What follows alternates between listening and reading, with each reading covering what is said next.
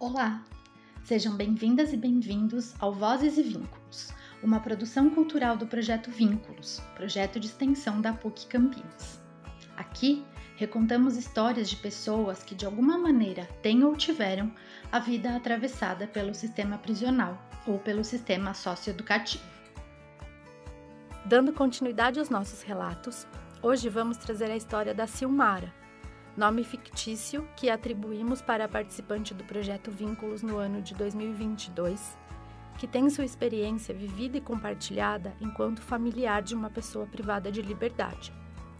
Seguindo o padrão dos episódios anteriores, nós optamos por retirar da narrativa todos os nomes e locais por ela mencionados, para evitar qualquer tipo de exposição que possa prejudicar a participante ou seus familiares.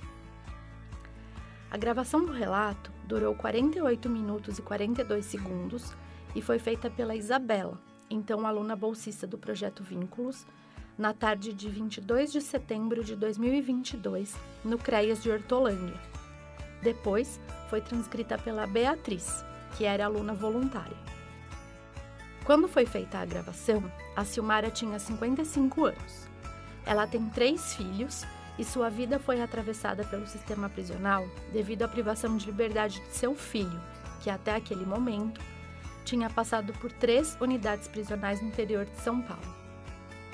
A elaboração da narrativa que vamos apresentar foi feita pela Mariana, aluna voluntária que vocês já conhecem, e foi dividida em blocos, conforme os temas abordados. Quem vai emprestar a voz para a Silmara é a Rebeca, aluna voluntária que vocês também já conheceram. Durante a gravação do relato, a Silmara estava bastante emocionada, chorou em muitos momentos. Perguntada se gostaria de interromper o relato, fez questão de seguir conosco e falar sobre as temáticas abordadas. O primeiro bloco diz respeito ao recebimento da notícia, ao que seu filho disse sobre a situação, ao sentimento ainda de ter tido um parente privado de liberdade a como essa notícia afetou os demais familiares, incluindo sua filha ainda criança, e aos estigmas sociais e julgamentos sofridos, abordando um pouco sobre o motivo dos mesmos existirem. Meu filho que está preso. Recebi a notícia por telefone. Foi muito difícil. Que eu lembro já dói. Meu filho pediu perdão. Minha filha, que é a irmã dele, ela chorou. Ela até mudou, porque ela queria muito ser professora, né? E agora ela quer ser advogada, trabalhar com essas causas. Agora não me sinto mais mal por ter um filho privado de liberdade, mas já me senti. Eu tinha vergonha, sofri preconceito, julgamentos, muito porque o pessoal falava que a culpa era minha, principalmente da minha família. Agora não mais, mas me sentia culpada, porque os tios falavam que, que eu cuidei dos filhos dos outros e perdi o meu. Deixei o meu filho para cuidar do filho do outro. Esqueci dele. Mas nunca esqueci do meu filho. O caminho que ele tomou não fui eu que escolhi. Ele escolheu sozinho. E não foi por necessidade. Não foi por nada. Porque eu não sei. Que não falta nada para ele. Mesmo ele estando lá dentro, não falta nada. Falta a liberdade dele, né? Mas é assim, de falar que eu deixei ele sem as coisas, não. Eu prefiro não ir na visita e mandar as coisas para ele do que deixar ele lá. Os vizinhos não me incomodam. Se falaram, falaram sem eu saber. Mas nunca me incomodaram por isso. Só mandava dar lembrança para ele. É, então, assim, pelos vizinhos nunca fui criticada por causa disso.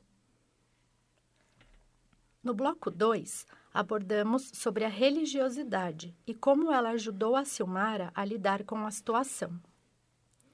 Minha fé me ajudou muito. Eu sou espírita, né? Então as pessoas não vê com bons olhos, acha que espiritismo é fazer mal. É, não vai comer na minha casa porque vai pegar macumba. Eu sou da Jurema e assim, nasci dentro da, do terreiro de Umbanda, porque meu pai de sangue é pai de santo. É porque ele tá vivo ainda, apesar da idade, e com o tempo que passei, tudo quanto foi, passei de visita, eu nunca frequentei nenhum outro terreiro que não fosse o do meu pai de sangue. Mas minha fé eu nunca deixei de ter, então eu acredito no que eu acredito, né? Assim como eu, meus filhos são batizados na Igreja Católica. Eu casei no civil e no religioso. Sou casada na Igreja Católica. Então, assim, durante muito tempo eu fui catequista, mesmo frequentando o Espiritismo. Mas a minha fé me dá muita força, para o meu filho também, porque ele também acredita. Ele acredita que os guardiões dele estão tá sempre do lado dele, que eles não vão sair nunca. No bloco 3, abordamos um pouco sobre o funcionamento do presídio e sobre a visão da Silmara em relação a essa realidade, na visão de quem está em contato direto com o ambiente para visita e entrada de material para o familiar privado de liberdade. Para mim foi tudo negativo, tudo negativo, não tem nada de positivo. Aquelas paredes cinza, a cama que eles dormem parece. Eu costumo comparar com aqueles túmulo mesmo porque é uma construção de pedra, de concreto. São gavetas, na verdade, né? Gavetas, mas com uma abertura na lateral e um colchãozinho que não sei se era 10 centímetros de altura. Pelo menos onde eu passei, muita pulga. Então, assim, o sistema prende, mas o sistema não mantém, né? Então, assim, se eles querem a cela limpa, a gente tem que levar o produto. Então, você tem que mandar o produto. É tudo limpinho, mas por eles. Eles limpam, mas muitas das celas chove muito dentro. Então eles vão remendando com pasta de dente, sabão de pedra. Então assim, os bichos, as ratazanas e a comida que fala que é boa, mas não é não. A comida às vezes chega muito ruim. Porque eu acho que se você prendeu, você tem que manter. Igual gente. Quando a gente tem um passarinho preso numa gaiola, a gente tem que cuidar. Se eles não podem sair para trabalhar, eles não têm como se manter. Aí, quando sai, sai devendo para o governo, porque você tem que pagar para o sistema. Quando a Silmara fala sobre sair e ficar devendo para o governo, ela se refere à multa que é aplicada junto com a sentença. Ou seja, além do tempo em que a pessoa vai ficar afastada do convívio social, ela ainda precisa pagar uma multa para o Estado como parte da punição. Já ficou lá, já ficou preso, e assim, eles ficam lá o tempo todo como se fosse bicho numa jaula. Quando vai para visita, os que não têm visita ficam andando com uma mãozinha para trás, com a cabeça baixa, o tempo todo andando naquele pátio. Vai para lá, vai para lá, vai para lá. Se um familiar permitir que ele chegue perto, ele chega. Se não, não pode nem olhar. Então, assim, eles são comandados pelo sistema e dentro das, do pavilhão deles. Também tem preso que comanda. Aí eles ficam refém do sistema e do comando de dentro, da disciplina, como eles dizem. Então, se fala que vai educar o que aqui? Tem lugar que sequer dá um livro para eles ler. Não tem o que fazer, tem uma televisão 24 horas. É, então, não tem. E quem é fraco, lá sofre. Não adianta dizer que não, que sofre. É um dia vai limpar a cela, é um que vai lavar o banheiro. Se não tem um familiar para ajudar, eles pagam com serviço de limpeza, lavação de roupa. Então, é, esse sistema está muito falho, não ressocializa ninguém. No bloco 4, Silmara, muito emocionada, também nos contou um pouco sobre os vínculos familiares fortalecidos durante as visitas e como essa relação ficou durante a pandemia de Covid-19. Eu ficava feliz, ficava feliz, ficava feliz, mesmo ele estando lá dentro. Estava muito feliz de ver meu filho, mas na hora de sair é muito ruim porque você passa o dia ali com ele, você brinca, conta história. Aí na hora de sair é complicado, porque ali não se tem o respeito que a televisão mostra. Muitas vezes o que é bonito é tudo mentira, sem respeito nenhum. Tem pessoas que gostam de lá, igual as mulheres deles. Quem tem mulher, elas gostam. Algumas sim, porque tem a parte íntima deles lá, mas para quem é mãe, irmã, não tem como. A visita não foi negada. Meu filho estava recluso na pandemia. Aí teve cancelamento, não tinha visita. Apesar que quando ele foi, já estava no final, já estava liberando a visita. Só não estava liberando levar o jumbo. Levava objetos de higiene pessoal. Levo porque ele teve dois momentos. Tem um momento em que ele fica preso e saiu. Aí teve um momento em que ele se separou da mulher e eles não podiam ficar perto. Aí ele foi para casa da tia dele. Foi lá que ele foi preso de novo. Então, assim, antes podia levar, a gente levava de final de semana. Então, assim, a gente não, porque que nessa primeira dele eu só fui duas vezes.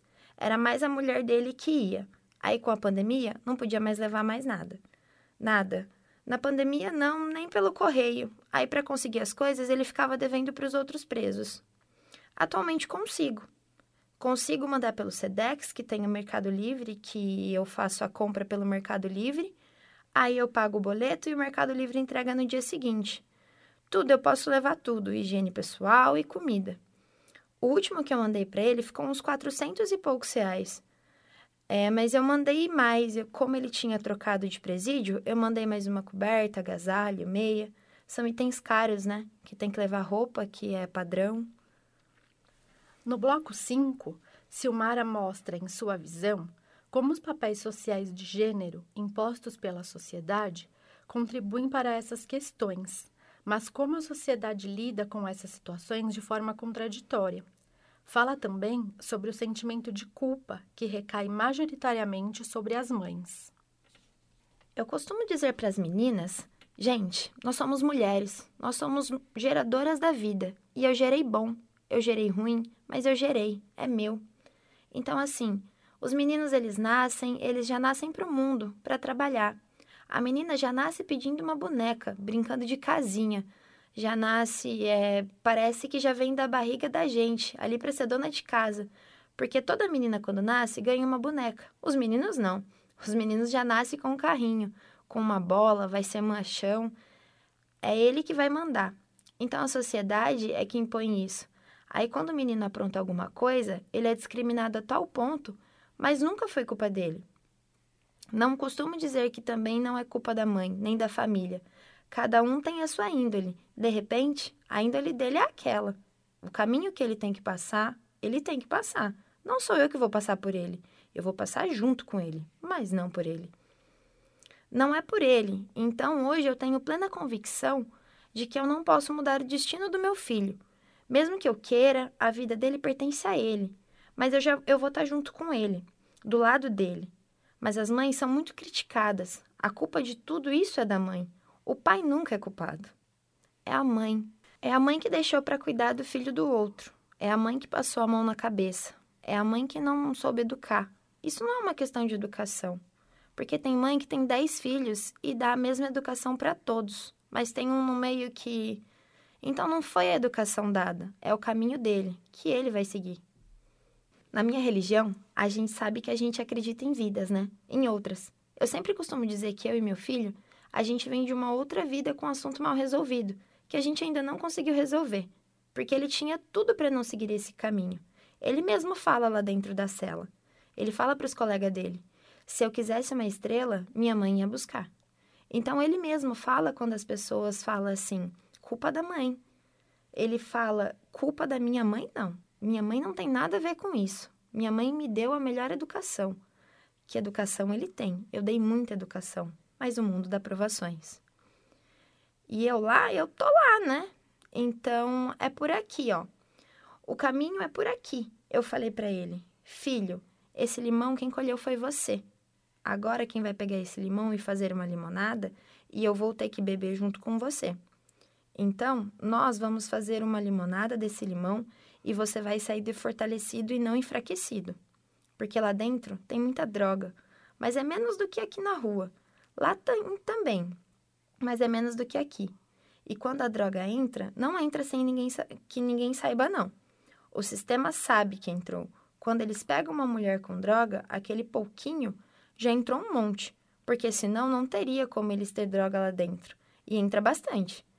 Quando a gente vê, pegou uma mulher. Geralmente são só as mulheres que são pegas, né? Você não vê eles dizer assim, ai, foi pego um homem com droga. É sempre a mulher. Aí eles querem chamar atenção para aquela que estava tentando entrar. Por trás entrou muito mais. Então nós só vamos pegar uma, mas o resto vai entrar. E é o sistema que deixa. Não tem como não ser.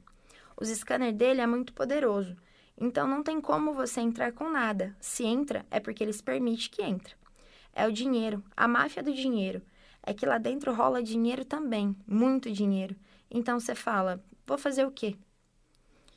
E as mães que estão sem destino, porque a gente sai por aí sem destino. Você não sabe se vai entrar, se você não vai entrar, se vão implicar com a sua roupa, se não vão implicar com o lacinho que está na sua calcinha, se vão implicar com a sua unha, com o seu cabelo, se vão bagunçar, se vão perguntar se você tem aparelhos, se você tem ferro na boca. Hoje eu acredito que é menos humilhante você entrar, porque você passa no scanner, você não precisa mais tirar a roupa, fazer aqueles movimentos. Então, É, é ir melhorando para eles mesmo. Pra gente, eles saíam de lá com outra mente, com outra cabeça. É poder eles estudar mesmo não estando no regime semiaberto. A educação, ela modifica, né? Muda tudo. Se eles tivessem a chance de ter uma aula por semana, mas eles não têm livro não. Não pode entrar, não pode entrar um livrinho de palavra cruzada, um caderno para eles escrever de volta para nós. É isso. Eu acho que cada pavilhão daquele poderia ter uma biblioteca ou alguma coisa. Meu filho vai ficar sete anos lá. Ele foi condenado a sete anos e nove meses por ser usuário. Lá estava como usuário que não tinha encontrado nada. Aí tá lá, mas uma hora ele sai, né? Eu espero que saia bem. Que não vai ficar lá para sempre. Perdeu a avó sexta-feira, ele nem sabe. Vai saber só quando eu for lá. E que a gente não pode avisar, eles não deixam. Se eu morrer, gente, ele só vai saber se a gente for lá com advogado por carta. Telegrama não. Eles barram a carta. Mas é assim, bora lá. Bora que essas mães têm que ter força. A gente tem muito mesmo. Muito choro, muito doído. No bloco 6, Silmara comenta sobre algumas ferramentas que as pessoas privadas de liberdade têm ou poderiam ter para se amparar dentro das unidades prisionais, como a religiosidade e os impactos que ela pode ter ao longo e após o cumprimento da pena. Aí lá dentro tem as religiões deles, né? Muitos evangélicos. Evangélicos não, né? Evangélico porque tem que se agarrar a alguma coisa. Porque quando sai de lá, os evangélicos acabam saindo pior. Porque daí eles enlouquecem com uma Bíblia na mão. Você entra lá, se vê os cultos, fala assim, gente, isso não existe. Tem o púlpito lá, o violão. Ali para eles tem algumas coisas e eles acabam indo para aquele lado da igreja. Sabe? Tem um certo respeito, um negócio. E quem não vai, quem não tem religião, não participa dos cultos. Então, assim, mas quando o meu filho estava na outra unidade, antes dele ser julgado, eles também tinham a sala do espiritismo, dia do espiritismo deles. Mas não era muito bem-vindo, bem quisto, né? Mas nessa, pelo menos eles podiam usar a guia deles, poderia mandar no jumbo a guia e as pessoas respeitavam. Nesse que ele tá agora, eu não sei se pode. Então na outra tinha lá os meninos espíritas, bastante até. Tinha um culto evangélico onde as pessoas vão, aí faz as orações deles lá. E uma coisa que me deixa muito constrangida é a hora da saída. Você sai e o pessoal daquela igreja universal, eles perturbam demais. Acho que não deveria deixar na porta do presídio. A gente sabe o que a gente quer. Ai, posso fazer uma oração por você? Você já está saindo de lá dentro cansado. Aí você é cercado por aquele monte de pessoas da igreja lá para fazer uma oração para você. Eles querem servir o suco, o café, beleza. Mas deixa a pessoa respirar. Eles não deixam. Se você quiserem ver um dia, vai na porta do presídio. Vocês vão ver o quanto é constrangedor você estar saindo e a pessoa vir falar com você, quer fazer uma oração para você, você está cansada, você ficou o dia inteiro, você quer ir embora para casa. Você não quer passar naquele corredor que eles formam. Então, falo, gente, não precisa disso. Aí você vê aquela, aquele pessoal. Uma vez eu perguntei, gente, vocês não têm o que fazer? Aí a gente vem aqui ajudar. Falei, não, vocês não estão ajudando, vocês estão acabando com a gente. Então, quer ajudar? Monta aí uma equipe aí, põe todo mês um jumbo para as nossas celas, no pavilhão que seja. Manda jumbo comunitário para os meninos aí, ajuda desse jeito. Então eu falo, tem muito erro, muito, muito, muito, muito. Tem muita gente humana lá dentro, mas tem muita gente ruim de funcionário, sabe? Então, assim, tem muitos bons, mas tem é funcionário mal preparado. No bloco 7, Silmara retoma a reflexão sobre a precariedade das condições nas unidades prisionais que visitou e as dificuldades que as pessoas privadas de liberdade vivenciam diariamente e como isso pode impactar na vida após a privação de liberdade. Então é assim, eu falo, os meninos lá passam muito frio, porque é um buraco aberto. Você já entrou lá? É um quarto igual esse aqui com um banheiro lá pro fundo. Banheiro coletivo com um cano frio de chuveiro. Um banheiro lá tudo estranho, poucas celas têm vaso sanitário mesmo. Pelo menos a que eu fui era uma construção de alvenaria com um buraco no meio. E o portão e as grades todas abertas embaixo, em cima, faça frio, faça chuva. é ali. E os meninos mesmo se viram, porque eles pegam uns lençol, tampa a grade embaixo, tampa em cima para não entrar muito frio, faz tipo uma cabana na cama lá e para não entrar frio. E quem dorme no chão, o que eles chamam de praia, não tem como, porque vai entrar frio por baixo, vai entrar frio, frio por cima, vai ter bicho, rato. Então são só uns canos grandes, uns ferros grandes que fecham. Aí fica uma, uma gaiola de passarinho mesmo. Só que fechadas nas laterais e no fundo, bem resistente. É o que eles têm. Aí na que eu fui, a comida deles já vem prontinha, lá dentro de uma vasilhinha, de uma marmitinha, assim de plástico. Aí eles comem aquilo do jeito que vem. Vem do carrinho lá. Aí o preso distribui nas celas, que é o preso que distribui se tiver crua, se tiver fria, se tiver azeda. É aquilo que tem. Aí o pessoal fala: Ah, eles estão bem, tem café da manhã. Tem, mas ninguém quer ficar lá. Aí quando ele se manifesta e fala que está estragado, estão sendo punidos. Fala para a cela fechada e fica sem visita e fica lá no castigo. Então, assim, ali eles escondem muita coisa, coisa errada, mas que acontece bastante, bastante, bastante. Porque eu falo pro pessoal, eu não sou tonta. Tem muitas pessoas lá que não sabem nem ler nem escrever. Tem muita mãe que também é analfabeta. Tem muita mãe que não entende o que está acontecendo. Ainda eu falo, gente, isso não é humano. Isso não é humano. Então eu prendi um bicho e eu cuido dele. É, então, e põe, põe para trabalhar, ensina eles, que eles aprendem ainda. Tem gente lá que não aprende mais, porque só está lá dentro há muito tempo. A participante nos trouxe apontamentos sobre o retorno à vida cotidiana e profissional das pessoas que tiveram sua liberdade privada e sugestões para como melhorar a dependência química de forma mais clara e afetiva. Então, eles vivem lá. Então, se ele quer sair aqui fora, ele vai querer voltar, porque ele não tem o que fazer aqui fora. Mas tem alguns que ainda dá para trazer. Alguns não, muitos que ainda dá para trazer. A pessoa fica. Eu costumo dizer, gente, ao invés de falar para, vamos trabalhar uma redução de danos, Vamos trabalhar isso, vamos falar para eles, igual eu falo para o meu filho: eu não quero que você pare, eu quero que você diminua esse uso. Consiga viver e levar para sua vida do jeito. Porque se eu falar para você parar, eu sou hipócrita, porque você não vai parar. E não fui eu que dei droga para você. Alguém apresentou em algum momento da vida a droga para ele, e não fui eu, né? Então o pessoal só fica assim: ai, vai parar, ai, vamos pôr em uma clínica. Clínica também não resolve de nada. Vamos pôr numa clínica. Vai, põe numa clínica, chega lá na clínica, dependendo do estado, vai ser só a base de remédio. Aí quando sair de lá, sai mais louco do que entrou. Então a gente fica sem saber o que fazer. Às vezes eu olho para aquelas mães, assim, quando a gente chega numa facilitadora, uma moça, ela fica ela fica lá gritando: Fulano, Fulano. Aí você vai entrando numa fila: Fulano, Fulano, Fulano. Até acabar todo mundo. Aí tem aquelas que pode passar na frente, preferencial. Eu falo o que eu falei para a moça. Não precisa disso, não. Não preciso de que ninguém me organize.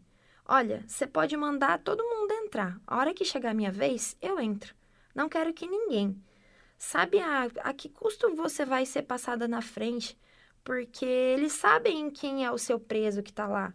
Aí você está em casa, o telefone toca. Seu filho está me devendo. Você pode depositar um Pix para mim? Você fala, poxa, como que está devendo? E você acaba fazendo, né? Pra... Aí quando chega lá, você pergunta por quê. Ah, por quê? Ai, mãe, eu tava sem cigarro. Ai, mãe, eu tava sem isso, eu tava sem aquilo. O meu ainda tive que depositar pouco, mas tem pessoas que têm que depositar muito. É um comércio, é um comércio, né? Então, assim, e eles não sabem. Como que descobre o telefone? Como que é feita essa negociação? Como que eles conseguem ali entrar com o celular? Como conseguem ligar?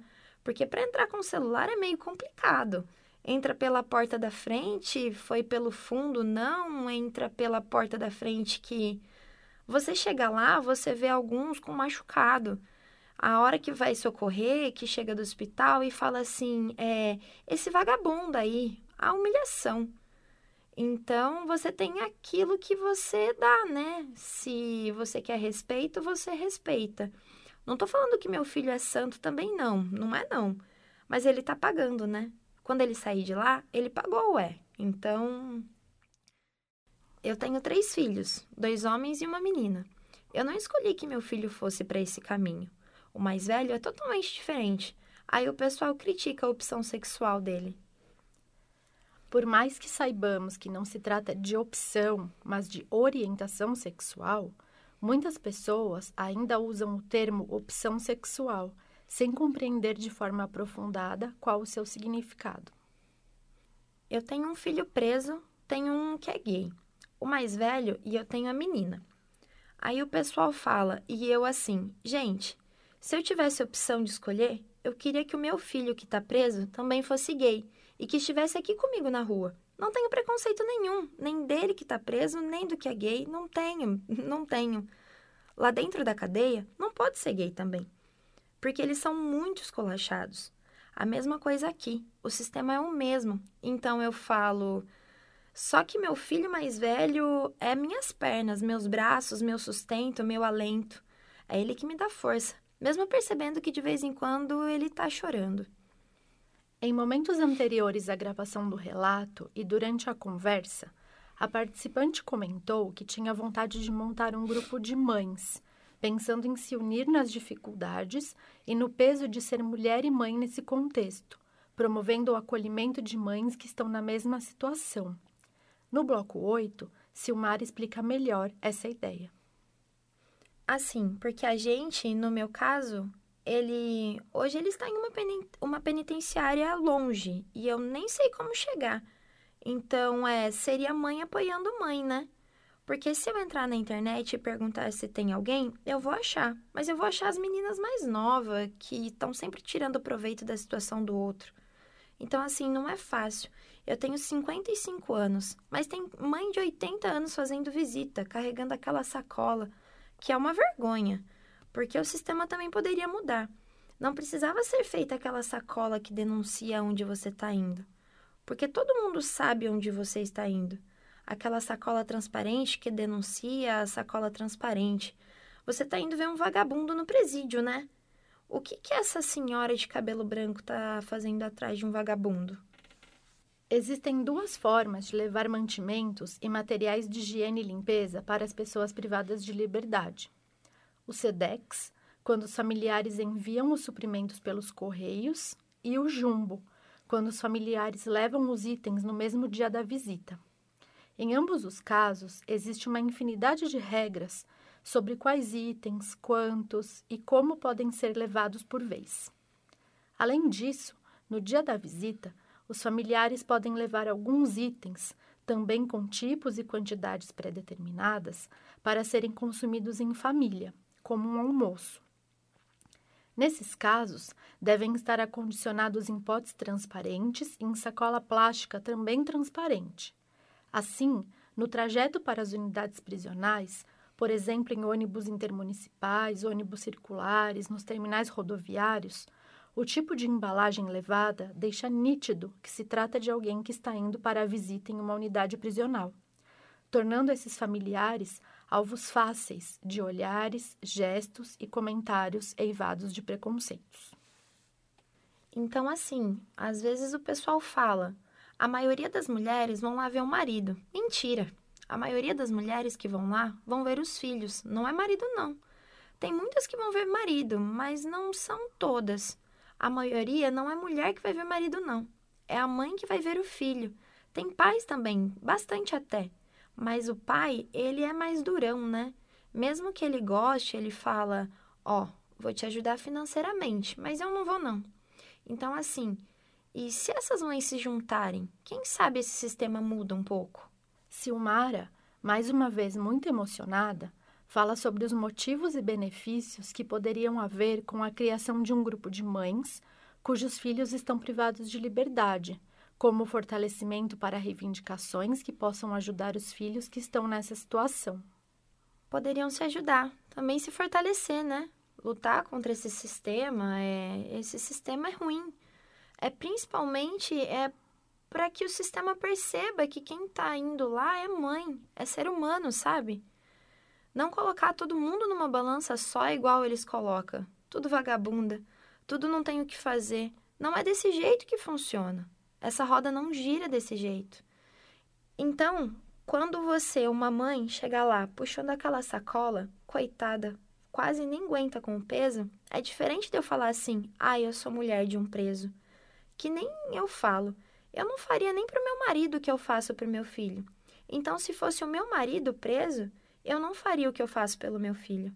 A mãe dele ia fazer talvez, mas eu não. Então, aí você vê a satisfação daquelas meninas que eu vejo, mas é o que elas têm também, né? É a vida delas. E é ver muitas vezes é quando elas abandonam, talvez tenha nem ninguém da família para ir ver. Aí eu sempre pensei em ter um, sabe, mães para desabafar, porque desabafar em casa a gente não consegue não. Ninguém quer escutar. Se vê você chorando, tá chorando de novo por quê? Então você espera todo mundo dormir, aí é hora de chorar, porque daí ninguém vai perguntar para você por que é que você tá chorando. São noites sem dormir, madrugadas que você acorda, você fala: "Como será que ele tá?"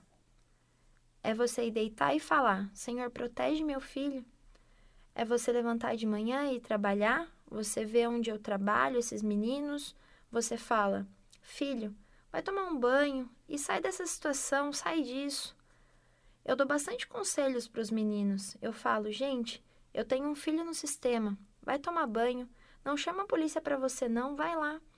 E entender eles falar para mim: O que, que eu vou fazer na vida? Eu não tenho nem minha mãe que me apoie em nada, não tenho família, não tenho nada. Eu falo para eles: vocês não têm que provar para mãe, para família. Tem que provar para vocês. Nem para você mesmo você não tem. Você tem que agir, lutar e sair disso aí. Então eu chego no trabalho e falo para eles: minha vida não é muito diferente, não, viu, gente? Chego aqui, vejo vocês, eu sofro. Só que vocês têm liberdade. Foi ontem que um dos meninos falou para mim assim: lá é ruim, mas se eu tivesse lá, pelo menos eu tinha lugar para dormir. Tinha uma comida azeda ou não, estaria protegido da chuva. É porque tem deles que não pode entrar no abrigo, foram expulsos. Aí a gente fala: nós vamos fazer para quem? Para mim? Eu falo para eles: à tarde eu vou para minha casa. Eu vou para minha casa, vou tomar meu banho, vou jantar, vou assistir um pouco de televisão, conversar com uma vizinha e assim eu vou levando. Só que é muito doído. Para finalizar, pedimos à participante que deixasse uma mensagem para as pessoas que também estão passando por essa situação. E em sua mensagem, a Silmara fez uma importante reflexão sobre os estigmas sociais e como eles dificultam que os egressos tenham êxito em novas oportunidades de vida. Que, que a gente não abandone, né? Porque a gente tem que sempre ter um norte. Se a gente esquecer que eles estão lá dentro, eles já são do jeito que são, difícil. Eles vão ficar mais difícil. E a chance que eles têm de recuperar esses meninos, se abandonado, não vai ser nada, nenhuma.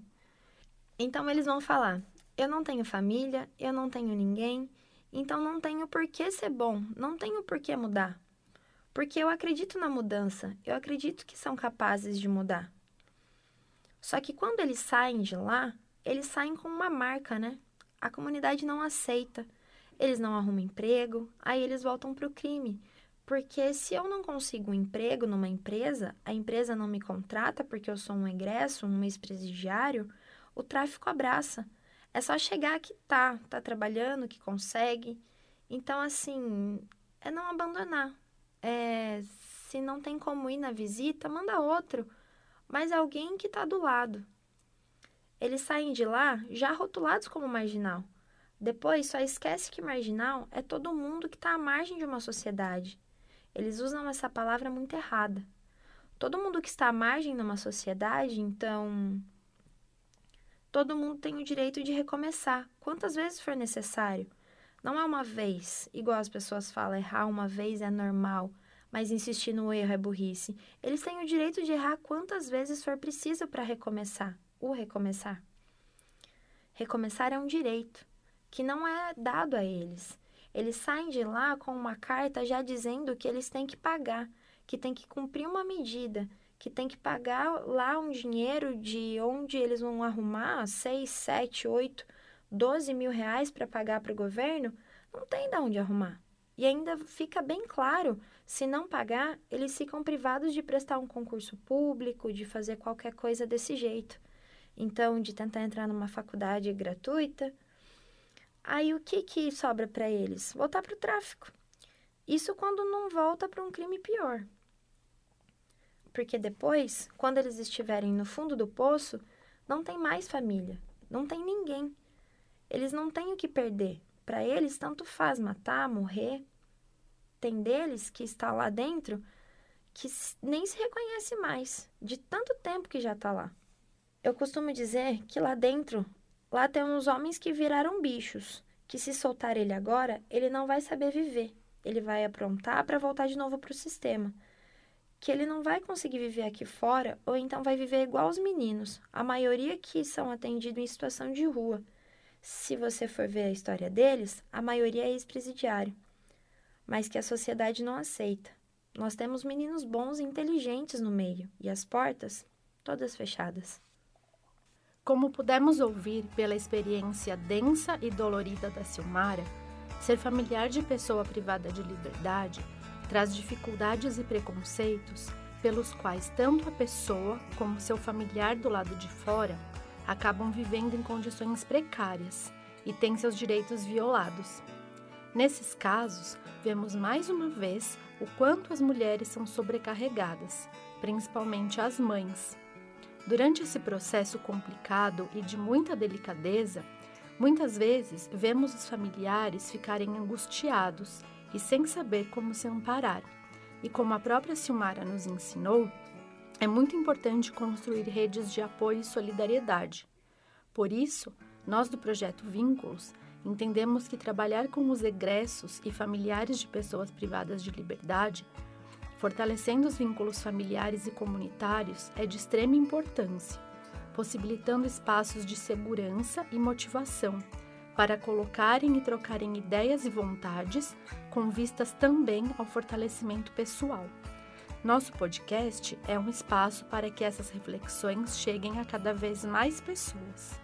Fique conosco para conhecer os próximos relatos. Eu sou Camila Marcondes Massaro, cientista social e pedagoga, docente extensionista da PUC Campinas, coordenadora do projeto Vínculos. E este podcast nasceu da urgência em dar visibilidade às questões que envolvem não só as pessoas que passam pelo sistema prisional ou pelo sistema socioeducativo, mas também seus familiares, sensibilizando a sociedade para a temática como uma questão que diz respeito a todos nós. Obrigada por nos ouvir.